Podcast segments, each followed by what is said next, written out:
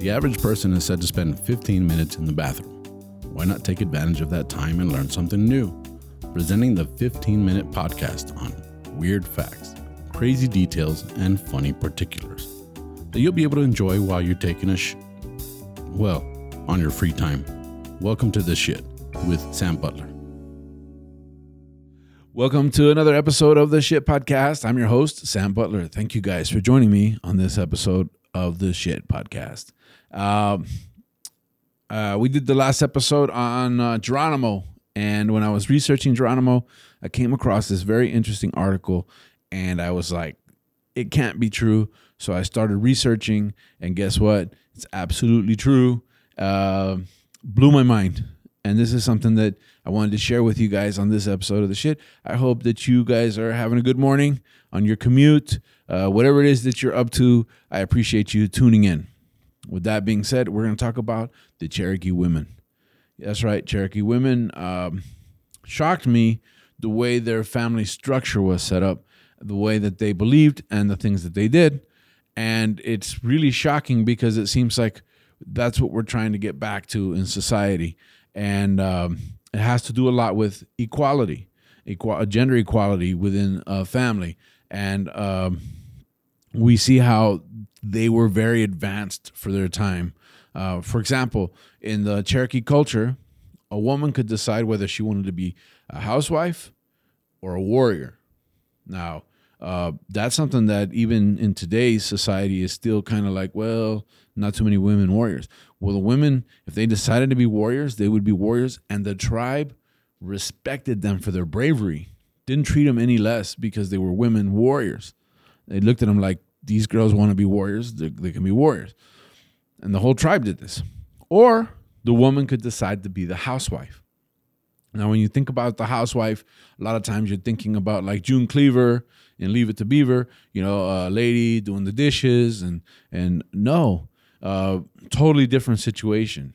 In the Cherokee culture, the woman was the one who decided which man she wanted to be with. Obviously, it was consensual, and obviously, um, it was based on mutual um, uh, attraction. It wasn't just like, well, you're mine. You know, no, it was like there was a mutual attraction, but ultimately, it was the woman who decided, I want this man. Now, if she decided that she wanted to be with a man and he accepted, at that point, she could decide to just live with him and not necessarily marry him. And they could do a trial period as a as a couple and figure out is this somebody I want to spend the rest of my life with? Is this somebody I don't want to spend the rest of my life with? Is this something that I want to keep going with? And if she decided she didn't want to, the man would walk away, no harm, no foul, Thanks for the good times. It was wonderful. You could even have kids during this period. It wasn't a problem. The tribe did not look at it as a problem. What they thought was, okay, they're trying it out, which makes perfect sense. I mean, how many people buy shoes without trying them on first? I don't know, right? You ever go buy a car without test driving it? I don't know. So they were going. They they had this period. I mean, this was pretty liberal for that time frame that they could just like test drive the relationship for a while, and then if she didn't like it, uh, didn't think the guy was the right guy. If he pretended to be somebody he wasn't, which is hard to think like what could you pretend to be in the 1800s that you're not but if he pretended to be somebody that he wasn't she could decide this is not at all what i expected. This is not at all who i thought it was. Bye. There was no problem. There's no there was no moral problem within the tribe. They could also get married though.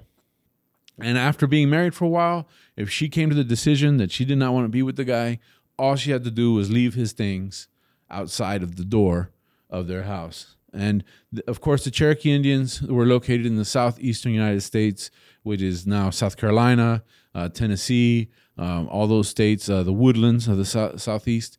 And so they had pretty, uh, you know, um, um substantial s- structures to live in. So if the woman decided, hey, you're out, the guy was out.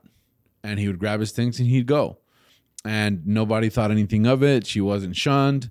There wasn't any uh, repercussions. It was like, okay, she decided she's done. She's done. The guy would respect it, and they would move on. Now, this was very, very um, uh, uh, uh, common or, or it was very accepted, and it was because they, from their point of view, uh, Earth was our mother, and a mother uh, bears new life, and so there's something special about a woman uh, carrying a baby to term and and having a baby born and producing new life. So so the tribe looked at the woman, revered the woman, revered the woman as something very special, as part of the lineage of Earth, part of Mother Earth. And then you have Mother, and then they would have kids. Now, you think, well, they have kids, and the next of kin would be the father. Well, that wasn't the way the tribe looked at it. The tribe looked at it like the next of kin is not the father. The next, the next of kin um, the next male kin, I should I should specify, is not the father, but the mother's brother. Being that he's the mother's brother, he has more of a physical uh, relation to the kids than the father. That was their mentality. Well, this really uh, made white uh, settlers uneasy because of, of course, the Christian uh, background that, that we all have, that we all grew up with, where the patriarchy and, and man is head of the house and, and the woman is subservient to the man. And so we're looking at this like, what do you mean the father doesn't have the rights? Now, as a dad of two girls, I, I, I don't necessarily agree with that. I feel like I'm the next kid of my kids. But it's interesting that their point of view was they, the relationship between sister and brother as to the relationship of her kids as being the closest relationship to a male, not necessarily the father. We've uh, been over that. So the woman would also keep the house since since she was the one that was in charge of looking after the family, looking after everyone, um, because she was the farmer. If she decided to be a, a housewife, the woman would stay as a farmer. The man was always a hunter. So hunter gatherer, and she would do all of the gardening and the farming, and together they both they both had to contribute to the fam the the, the family. They both had to put their part, but th- those were generally the roles of the Cherokee tribe, where the woman was the farmer, the provider uh, of certain foods.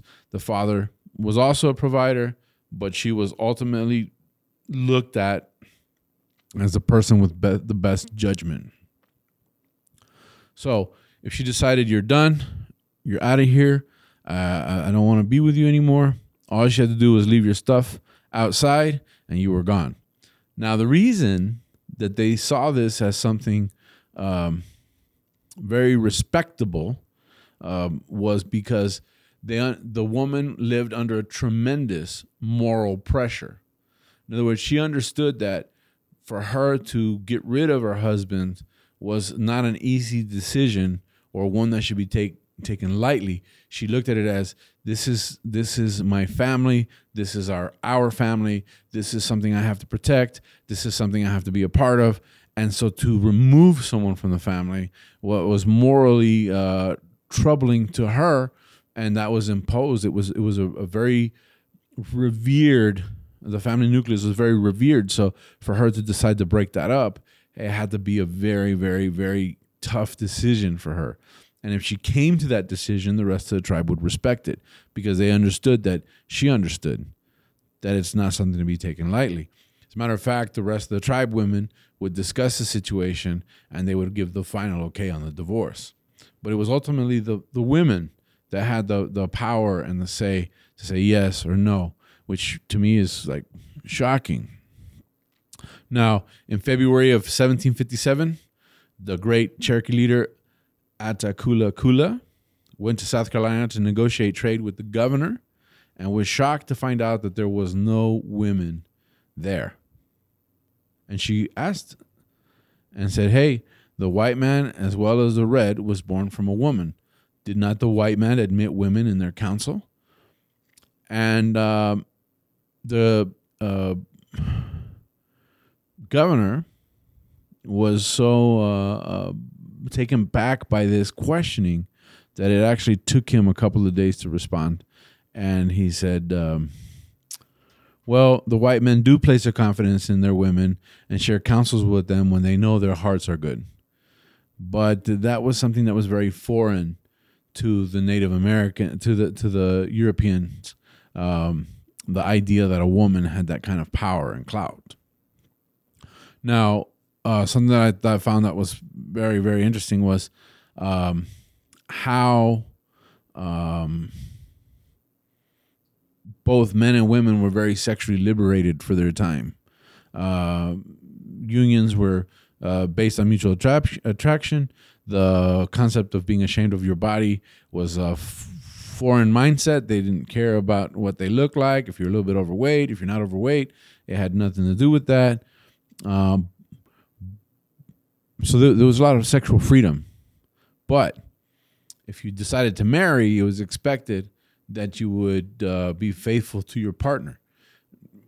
But if you had a slip up, it wasn't considered uh, such a bad thing uh, as it is in, in today's society where it's a deal breaker. It was considered a slip up like any other slip up, like you got home drunk that night, or you uh, stayed out too late, or you spend your whole paycheck at the bar.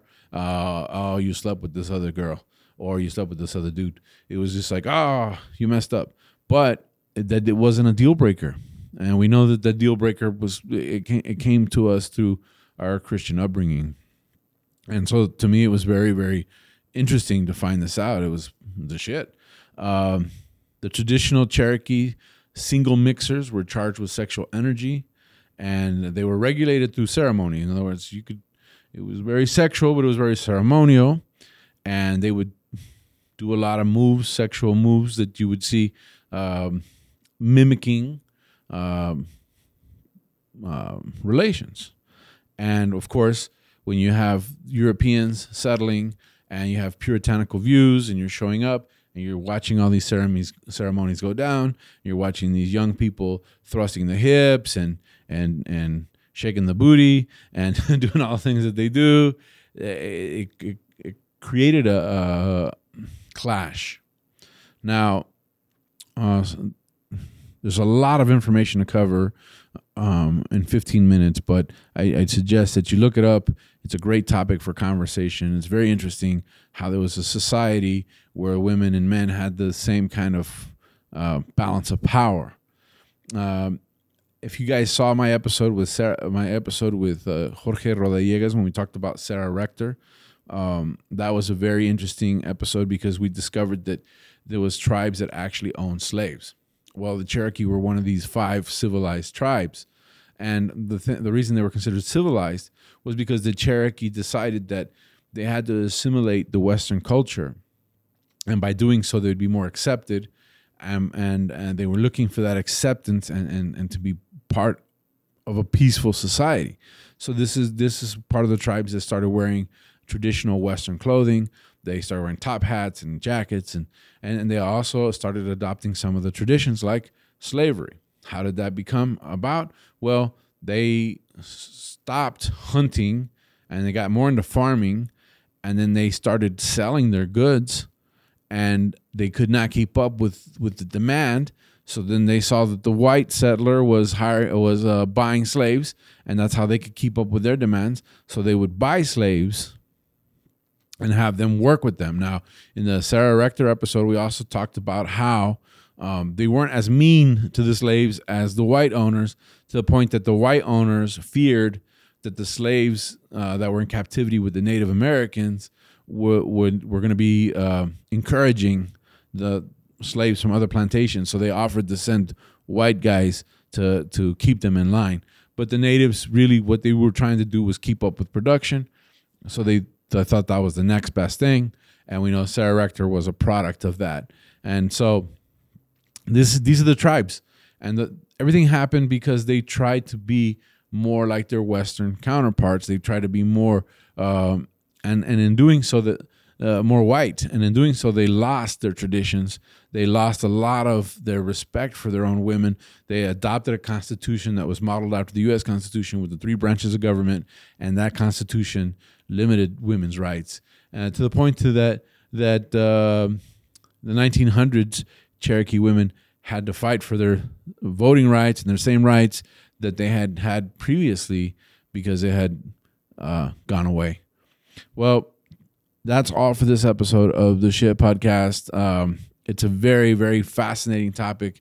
If you have an opportunity to uh, do some research on it, uh, it's great. But I want to thank you guys once again for joining me on the podcast. Uh, I apologize for last week, but this is a new week, and we thank you guys. Uh, well, it wasn't last week; it was two weeks ago.